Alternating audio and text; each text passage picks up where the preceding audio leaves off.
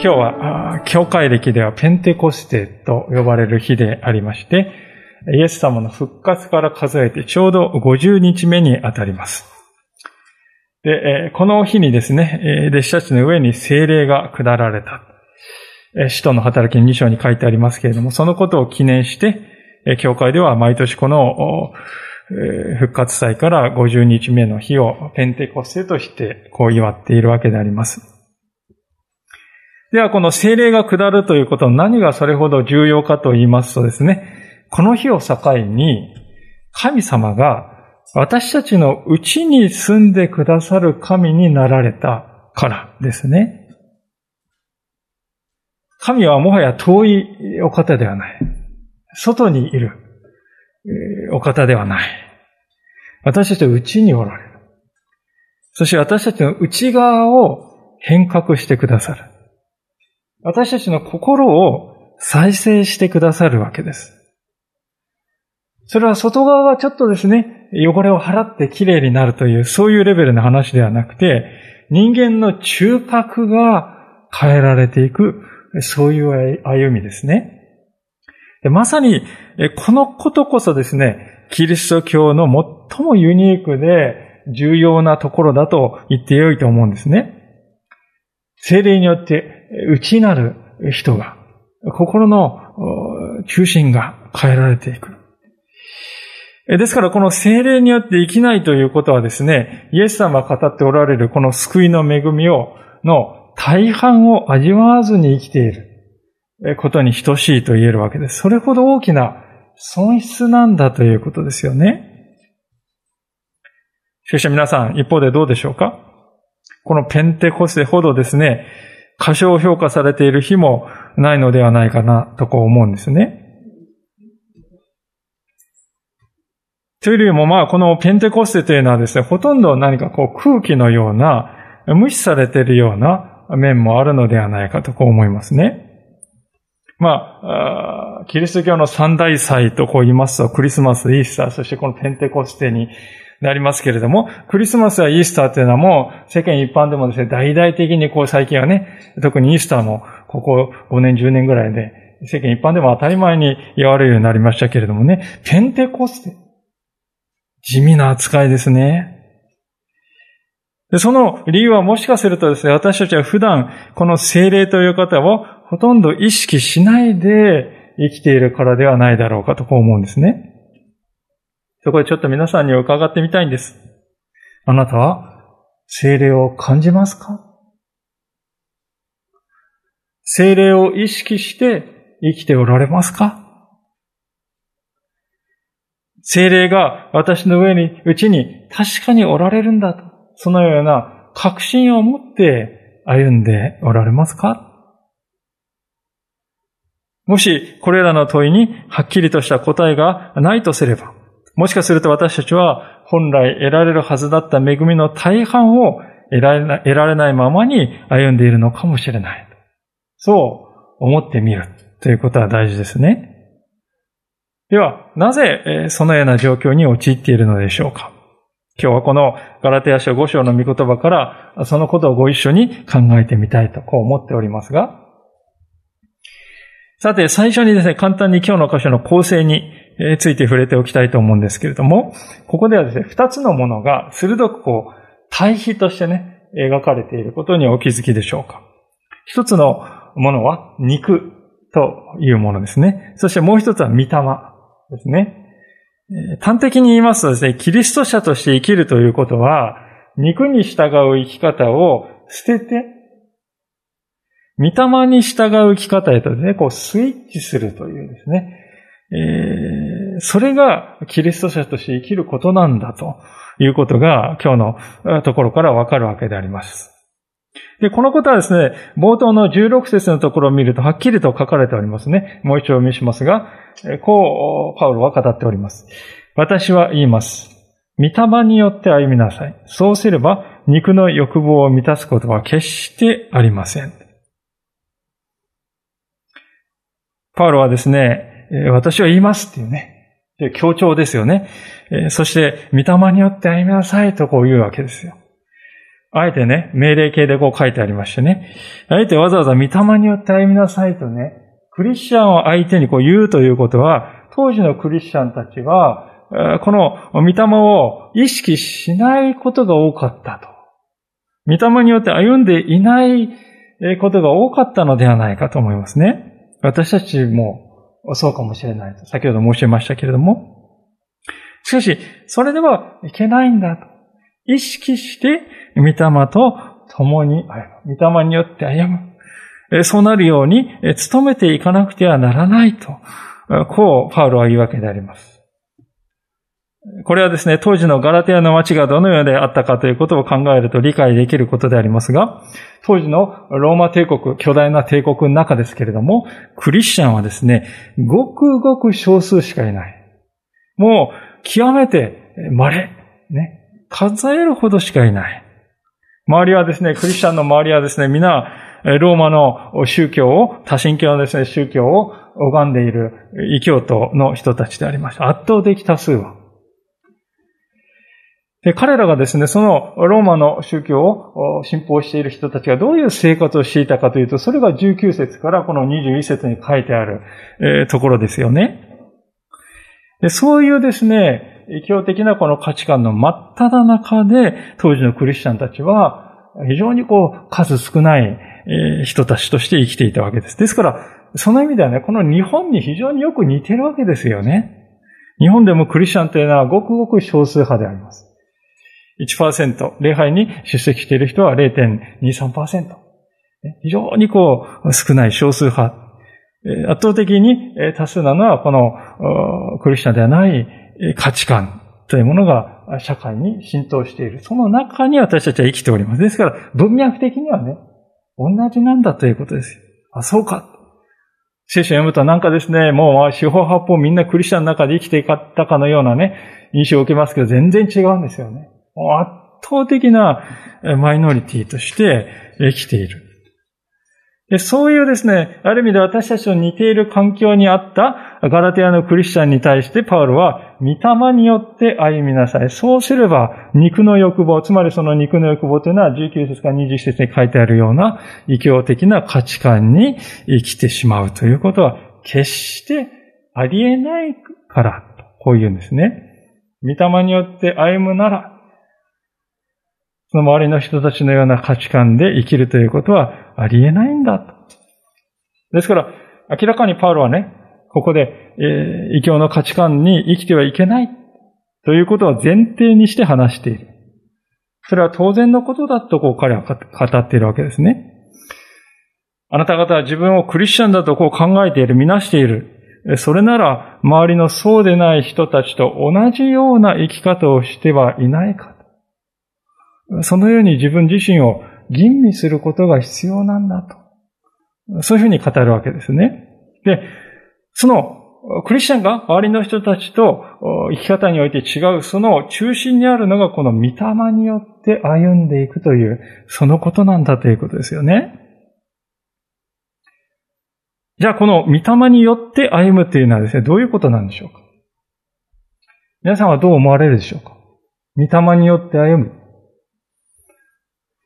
私はですね、この御霊によってと言われて、このよってっていうのはね、どういう意味なんだろうかと。えー、頭をひねったわけですね。最初はこの御霊によって、よって。例えばガソリン、あ、ごめんなさい、車はガソリンによって走るっていうね、そういう文章を考えると、そのよってっていうのは、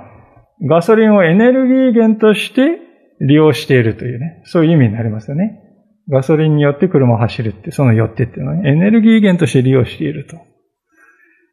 でそうなるとね、御霊によってって同じ文脈で考えると、御霊をこう元気の源っていうか、パワーの源として利用しなさいと、そういう話なのかと思うわけですけど、ちょっと違うわけですよね。確かに御霊は本当にこう私たちに喜びやですね、元気というのを与えてくださるわけですけど、しかしそれをパワーとしてね、エネルギー源として利用しているとそういう話ではない。ガソリンというのはただのものです。しかし精霊は、御霊は人格を持っている。神であるわけですよね。ですから、御霊によって歩むというのは、御霊を利用するという、そういう意味ではないんだな、ということがわかるわけであります。じゃあ、一方でね、御霊によって、これは御霊のおかげで歩むことができるという意味だよと。そういうふうに考えるかもしれませんね。多くの人がね、御霊によって歩むっていうのは、御霊のおかげでね、歩んでいくっていう、そういうふうに考えなさいということだと理解しているように思うんですね。例えば、私たちが親の支援によって大学に行くことができた。親の支援によって大学に行けたっていう場合、そのよってっていうのはですね、親が助けてくれた。ありがたいよな。そのおかげで自分が、今の自分があるんだよなと、そういうふうにね、よってっていうのはそうなりますね。親の支援によって、えー、大学に行けたんだと。まあ、ですから、御霊によって歩んで、同じことは御霊に対してもね、考えるわけです。ありがたいな、御霊によって私生かされている感謝だなと、そういうふうに恩を感じながら生きるんだと。そういうことなんだとなんとなく考えるかもしれませんね。しかし皆さん、実はそのどちらも、ここでパウロが言わんとしていることからは離れていると言わざるを得ない。この御霊によって歩みなさいと言われていることのその意味はですね、御霊に主導権を明け渡して歩みなさいという、そういう意味ですね。人生の主権というものを自分のもとに留めておくんではなくて、御霊に引き渡しなさいという、そういう意味なんです。そのことをですね、より親しみのある言い方で表したのが次の箇所の御言葉でありますけれども、ローマ人の手紙の8章の14節から15節に書かれているですね、言葉でありますけれども、ローマの8章の14節から15節です。お読みいたしますが、神の御霊に導かれる人は皆神の子供です。あなた方は人を再び恐怖に陥れる奴隷の霊を受けたのではなく、ことする精霊を、あ、御霊を受けたのです。この御霊によって私たちはアバ父と叫びます。ローマ8章14節から15節です。神の御霊に導かれる人は皆神の子供です。この御霊によって私たちはアバ父と叫びます。アバ父っていうのはお父ちゃんっていうですね、親しいアラム語でそういう呼びかけなんだとこうよく言われますね。ですから私はですね、この箇所を読んでですね、受けるイメージっていうのはですね、よちよち歩きの幼児が親に手を握ってもらって、こっちだよ、こっちだよ、と手を引かれながらね、子供の方はお父ちゃん、声を出してね、また一歩、また一歩とね、二人で歩んでいく。そういう姿をイメージするわけであります。御霊はちょうどこの手を引いている親に相当するお方なんだということですね。で、ここで私たちはこの子供の側でありますから、その子供の側に大切なことは何かっていうとですね、親の主導権に任せるということですよね。もしこのですね、幼児がですね、親の手をですね、もういらないとかって 振り、振り払ってですね、自分だけで歩いていくんだってね、歩こうとしたら何が起こるでしょうか？よちよち歩きなんですか？もう親の手をですね、振り払ったらですね、もう何歩も歩かないうちに転んでですね、顔をガーンとかぶつけて膝をドカーンってですね、すりむいて、うわーんってですね、泣くことになるでしょう。幼児は親を信頼して自分の身を委ねなくてはならない。そうすれば子供を愛してやまない親がですね、その手を取り、共に歩き、ふさわしいところへと導いていってくれる。そしてまた子供の側も、自分の自我をですね、親の手を振り払って、自分は一人で行くんだなんてですね、意地を張って、そしてその結果失敗するということもないっていうことですよね。ですから、パウロが16節ですね、御霊によって、御霊に自分の主導権を委ねて歩んでいくのならば、肉の欲望を満たすことは決してないって言ってる。決してないなんてそんなよく言えるなとか思いますけどもね。でも、この子供のね、立場になってみたらそうじゃないですか。謝ることのない神が、私たちの手を取ってですね、導いてくださっているのに、私たちの歩みがね、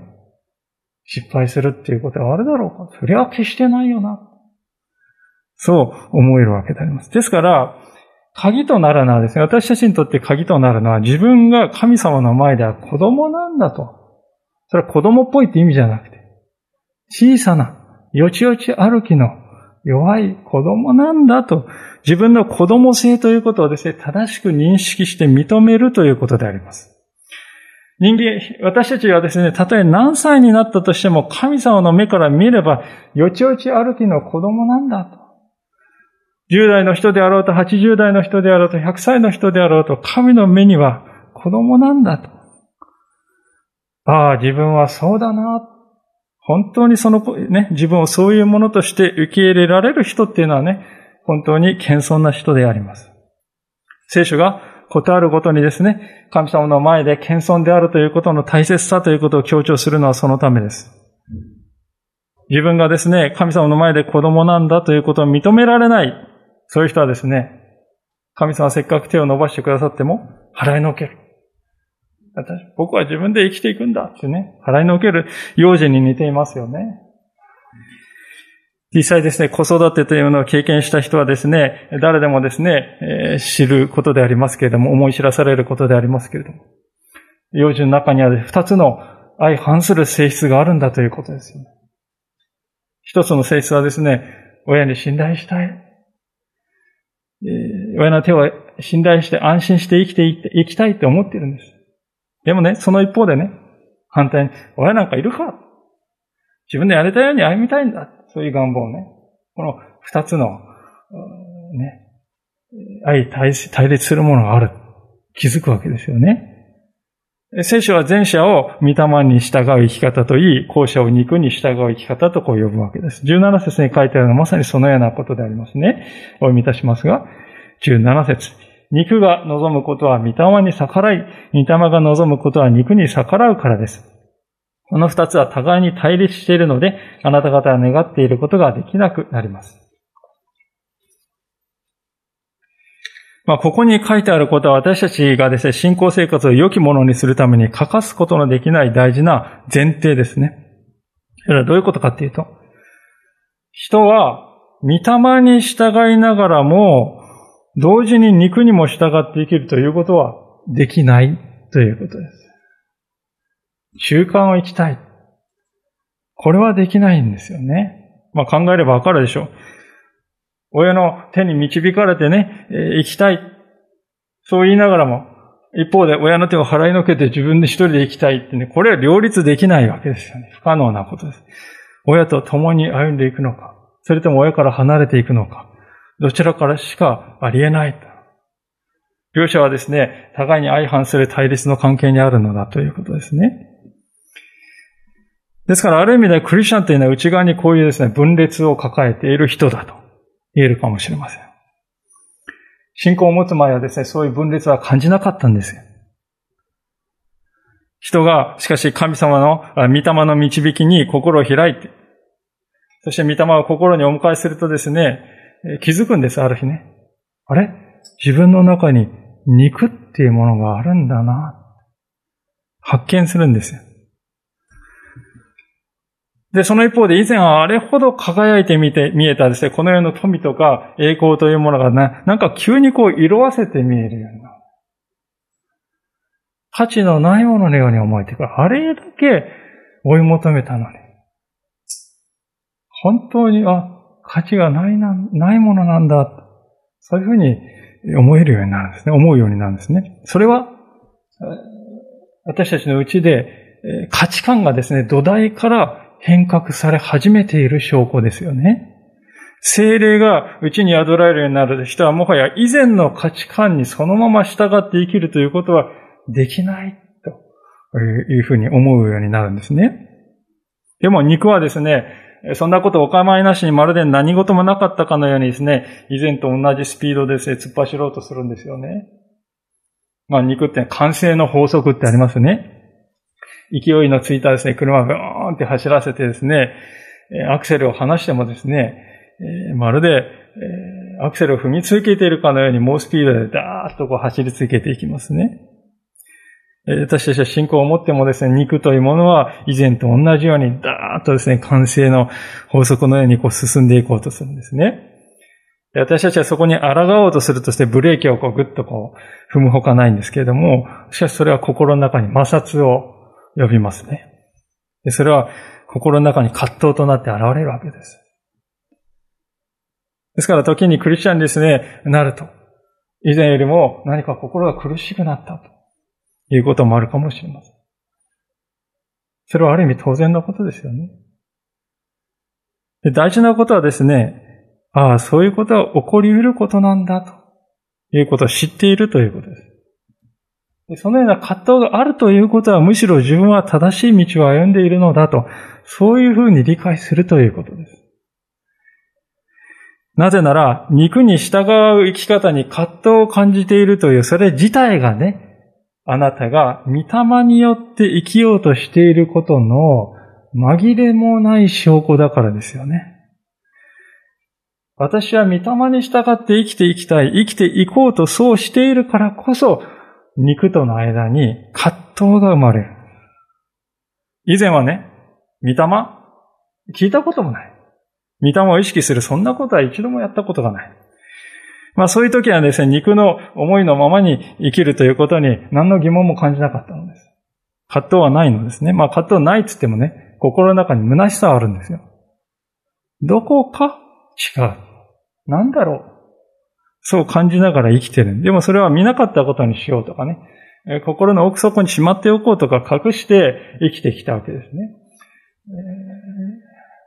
世の人々はまさにそのようにして生きているわけであります。表面上はどのどのようにですね、きらびやかに見えたとしても、心の底にはそのような本当に虚しさというものを隠しながら歩むほかないということですね。しかし、御霊を知ると、もはや肉に従って生きることは私はできない。それは神様を願われる道とは根本的に違うんだと。気づく。ある意味それはね、例えて言うならば、体の中に重い重篤な病があるのに、それに気がつかないで生きてきた人がね、ある時、その存在に気づいた。ね、そういうことにね、似ていると、よく似ているなと思うんですね。それはですね、本当に晴天の霹靂というか、大きな葛藤をもたらす経験だと思いますね。病があるということはもう否定しようがないことほど分かっている。で時にね、なんでもっと早くこれに気がつかなかったんだろうとかね。あるいはなんでもっと早く教えてくれなかったのとかね。あるいはもう、これは本当に受け止めるのは辛いから、これはもう聞かなかったことにしようとかね。そういう考えもいろいろこう湧いてくるわけであります。しかし最終的にはね、確かに自分の中にはそういう問題があるんだ。そう認めて医者に身を委ねるということが必要です。同様に、私たちもですね、自分の中にある肉の醜さというものを知ったときにはですね、その姿を見て葛藤を感じるんですけれども、しかし、魂を癒してくださる神様の前に自分を委ねる。そこに進む必要があるということですね。ある説教書はそのことを次のように語っているのでありますけれども、それはこのような言葉であります。真のキリスト者は、良心に平安があるだけでなく、内側に戦いを持つものである。キリスト者の印は内なる平安だけではなく、内なる戦いである。真のキリスト者は良心に平安があるだけではなく、内側に戦いを持つものである。キリスト者の印は内なる平安だけではなく、内なる戦いである。まあ、このように、ですから信仰を持って生きていくということは、内側にこの肉というものとの戦いを抱えて生きていくということでもあるんだということです。ああ、それは、考えていたのと違うなと思われるかもしれません。でもね、キリスト者には他の人にはない幸いがあるわけですよ。それは、キリスト者の内側に救っているこの病に対しては、もう確実な治療の道が開かれて与えられているということです。それが十字架、キリストの十字架であります。主の十字架は私たちの肉が犯してしまった、あるいはこれから犯すであろうすべての罪をあがなうその力を持っております。私たちが未来にこれから何かやらかしてしまう、そのことも主は贖うことができます。キリストを信じ、キリストの御霊を心に受け入れるとき、人は死に至る病から救い出される。癒される。そして自由にされる道が開かれるんだということです。かつては、自分がよちよち歩きの幼児のように何も見えないわからないものであったのに、親の手を振り払って、神から遠く遠く離れて迷ってしまった。しかし、御霊はそんなえ、私たちを見つけ出し、再び手を取って連れ戻してくださる。その意味で御霊は私たちの死に至る病を治療する医者のようなものです。重要なのは、この御霊に自分自身を委ねるということですね。私たちも病気になった時にですね、本当に自分のこの病ということを正しく知ったならば、こう考えるわけですよね。ああ、自分にできることは小さいことだ。ほとんど自分にはできることはない。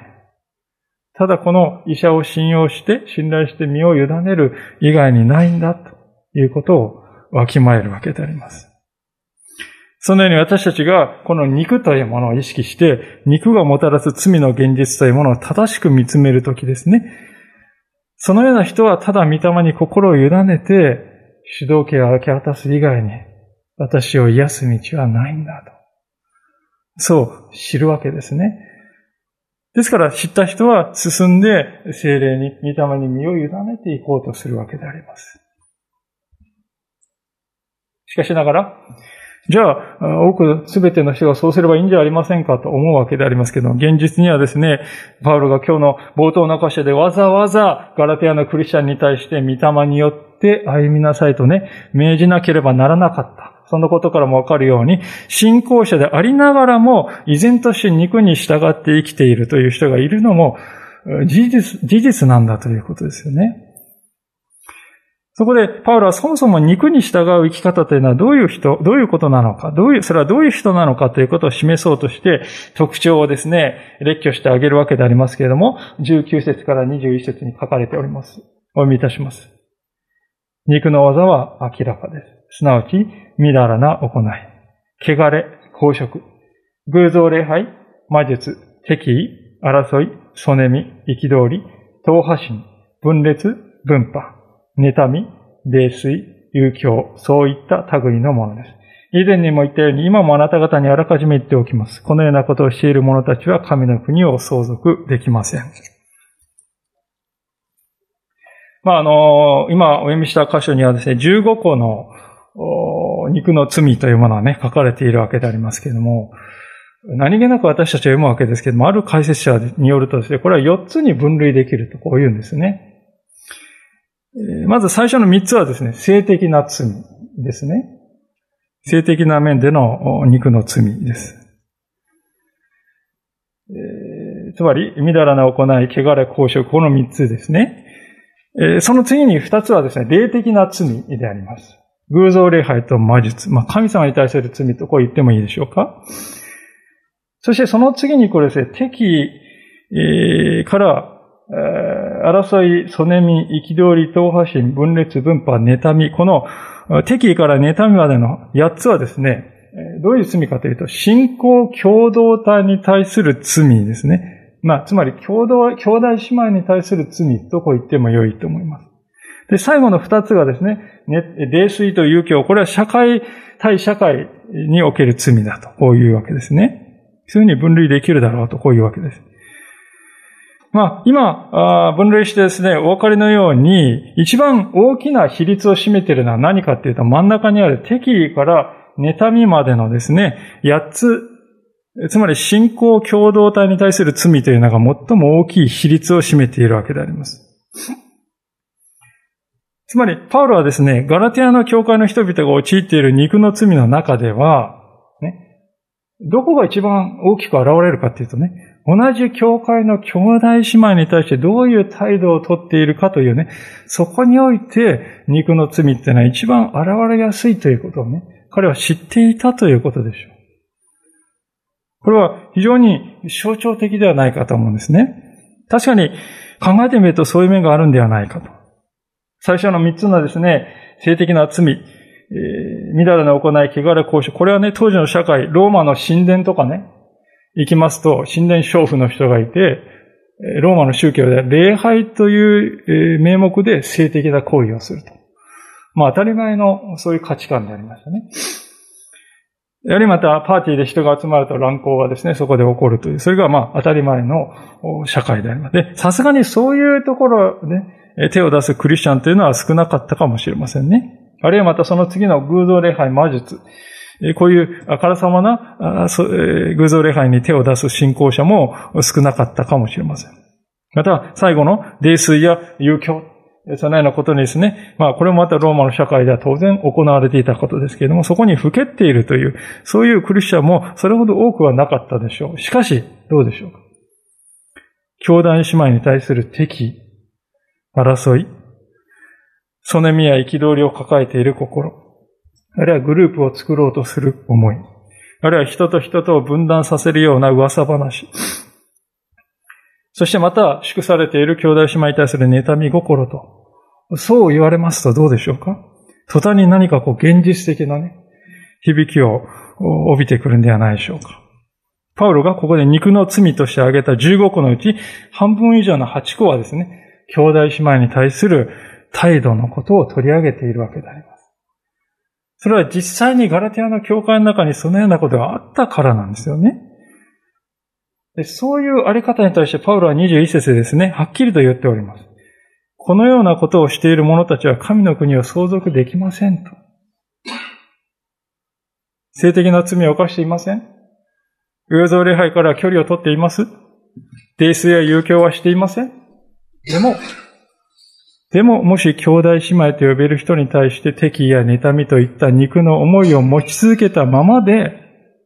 それを改めようとしないのならば、そのような人は神の国を相続できませんと書いているわけです。相続っていうのはね、誰ができるかっていうと子供だけですよね。ですから神の国を相続できないっていうことは、神の子供ではないっていうことです。神の子供ではないということは救いの外にあると言っても過言ではない。ことはそれほど重大なんだということですね。私たちは聖書ははっきりと断言しているこれらの肉の罪ということはね、もっと真剣に受け止めなくてはならないでしょう。私は性的な罪、魔術、偶像礼拝やっていません。えー、息吹を命定やってません。泥酔やってません。それで大丈夫でしょう。愛に考えちゃいけない。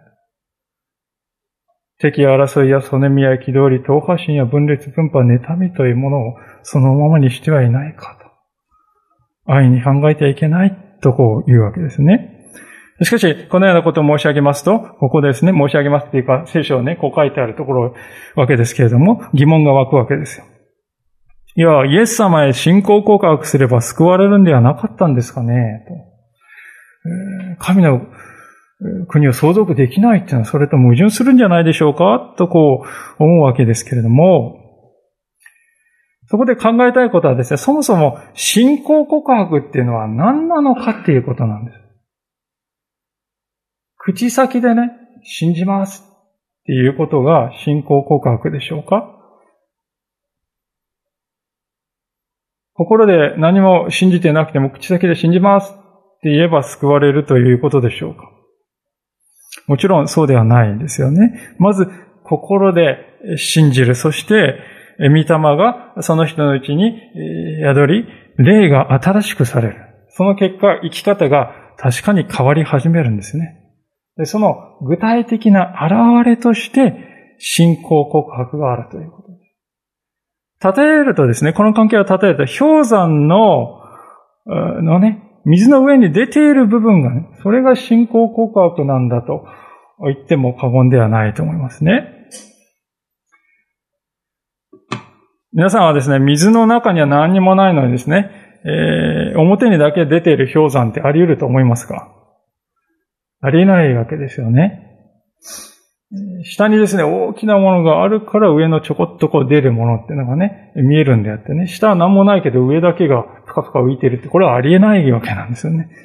残念ながらしかしそういう信仰告白が時にあり、あるのではないか。水の下に立派な氷山があるように見せると。そういう信仰告白であります。今でもなくそのような信仰告白は虚しい。現実に人を変える力を持たない。むしろね、私たちにとって大切なのは、本質的に重要なのは、水の中に何があるかと。いうことなんです。私たちの人から見えない心の中に何があるかという、そこに御霊がおられるかという、そのことなんだと。いうわけですよね。次のように書かれている通りでありますけれども、ちょっと一個。あの、載せようと思って載せる忘れたんですけど、ローマ書のですね、8章の9節というところに、このような言葉がありますけれども、ローマの8章の9節というところですね、ちょっとここを開けてみましょうか。えガラテヤからほんの少しだけ戻っていただきますと、ローマの8章ですね、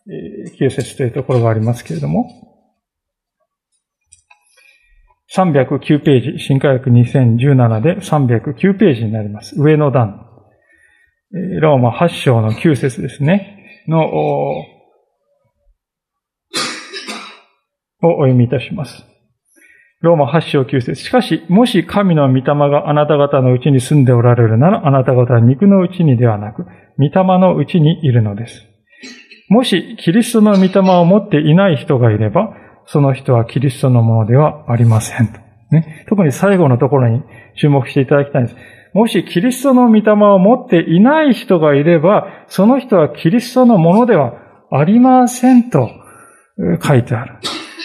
キリストのものではないということはね、キリストとは何の関係もないということです。キリストとは何の関係もないということは十字架の救いとも関係がないということです。つまり救いを受けてはいないと。暗に言っているわけですね。ですから、最も重要なことはですね、キリストの御霊、その人のうちに御霊が宿っているのかどうかということなんです。そこに本質的な大事が、さがある。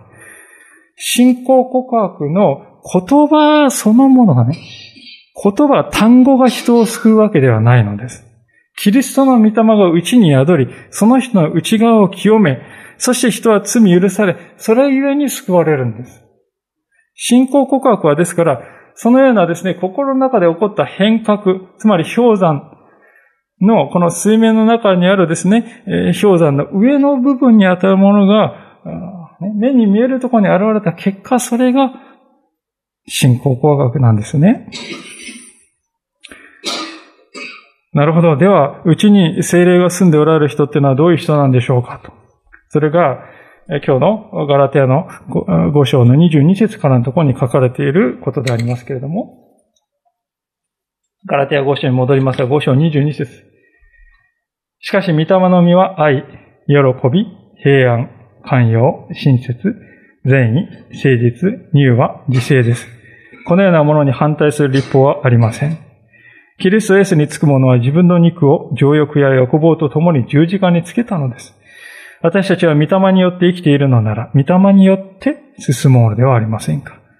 うぬぼれて互いに挑み合ったり、妬み合ったりしないようにしましょう。御霊のね、技とか、御霊の働きとか書いてなくてね、御霊の実って書いてあるわけです、皆さん。これはあの、非常に意味深ですよね。実って書いてあるんですけどもね。果物の木はですね、木自体はですね、いくらこうじーっと眺めてもですね、その木が良い木かどうかっていうのはわかりますか皆さん。果物の木をですね、こうじーっと見てね、えー、それが良い木かどうか、木だけでわかりますか？わからないんです。果物の木の良し悪しっていうのは、どういう実が実っているかという、それを見ればすぐにわかる。同様に、キリスト者が御霊によって生きているかどうかということね。それは目に見えてくる身で判断されるんだとこういうことですね。それが22節から23節にある9つのこの性質でありますが、皆さんはね、これを見てどういうことに気づかれますか？この9つのことを見てね、大事なことはね、ここに書かれている身というのは実績とか業績といったこの世の評価軸とはまるで異なっているということです。身を結ぶっていうのはたくさん身をね、大量に身を実らせるとかね、量が多いとかね、大きいとか小さいとかそういうこととは何の関係もない。むしろここに書いてあるのはもっぱらですね、その人自身のあり方ですよね。その人はどういう性質かということです。その人はどういう人格を持っているのか。どういうその人は存在なのか。そのことしか書いてないですよね。つまり神様はどういうところをご覧になるかっていうと、その人はたくさんの実績を上げて数をこなしてどうのこうのっていうそこは見ないんですね。むしろその人はどういう人であるのか。ビーイングですね。神様は doing ではなく being をご覧になるわけであります。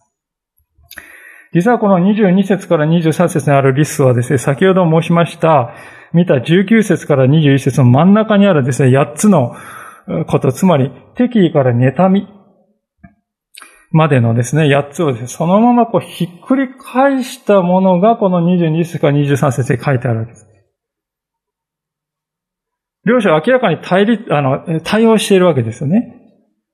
つまり、22節から23節で書いてあることはですね、第一義的にはどういう形で現れるかっていうとね、教会の共同体の中でその人がどういう実を結んでいるかということね。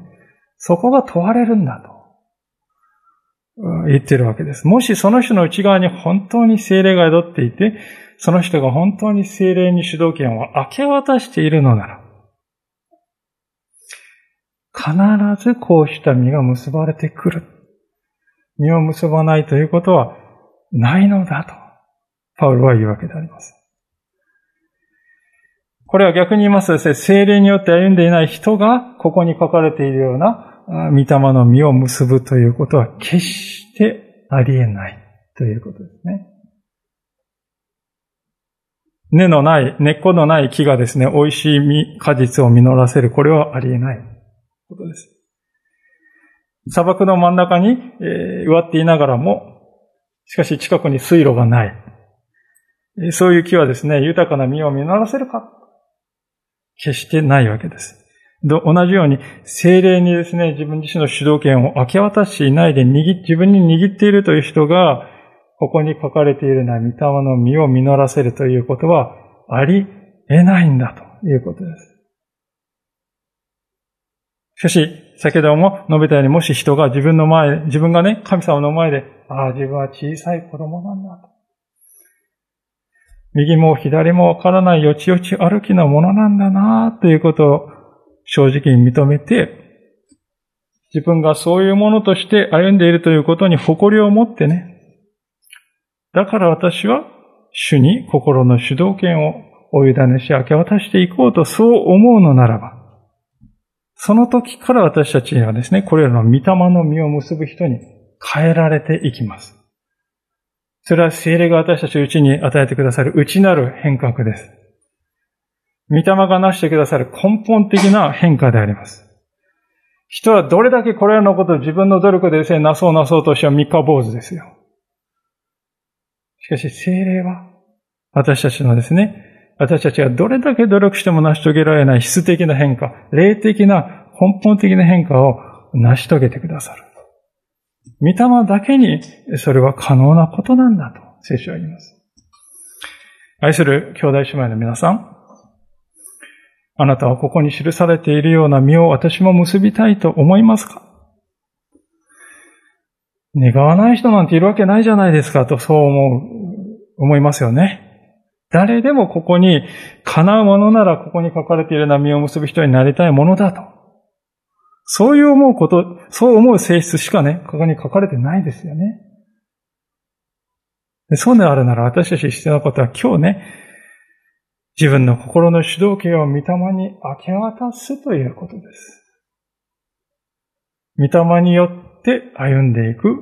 決意を新たにするということですね。これまで私たちは自分の人生のハンドルをですね、ひたすらこの握り、自分で握りしめてきたかもしれませんね。私がコントロールするんだ。